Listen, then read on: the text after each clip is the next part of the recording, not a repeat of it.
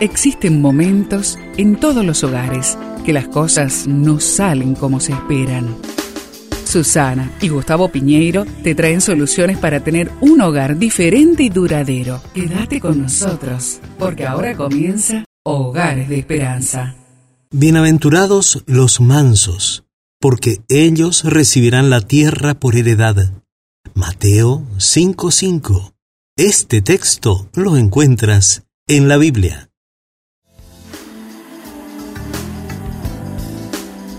Es muy interesante la definición del diccionario sobre la palabra mansedumbre.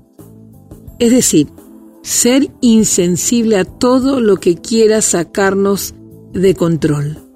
Es muy interesante la definición del diccionario sobre la palabra mansedumbre. Y lo menciona así. Es decidir ser insensible a todo lo que quiera sacarnos de control. Cuando Jesús habló sobre la mansedumbre, declaró que serían bienaventurados todos los que practicaran este fruto del carácter, que toma control y domina todo impulso de la carne que quiera rebelarse.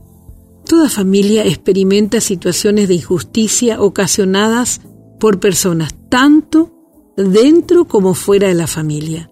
La mansedumbre garantiza no solo la justicia de Dios, sino también nos posiciona como persona de autoridad en los diferentes contextos de relaciones en que nos encontremos.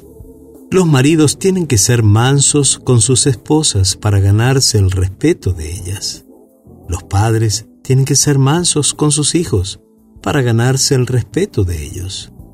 La familia tiene que ser mansa con el resto de la familia consanguínea, tanto como con la familia espiritual para posicionarse como una familia modelo.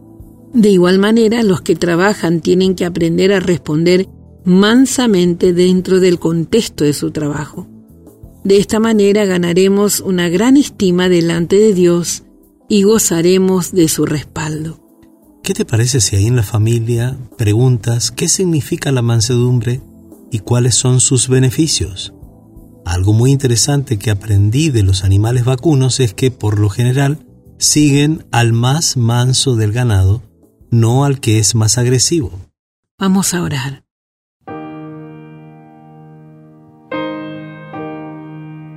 Amado Dios Todopoderoso, toma dominio de mi corazón para así yo poder tomar dominio de mi carácter y te lo pedimos juntos en el nombre de Jesús. Amén.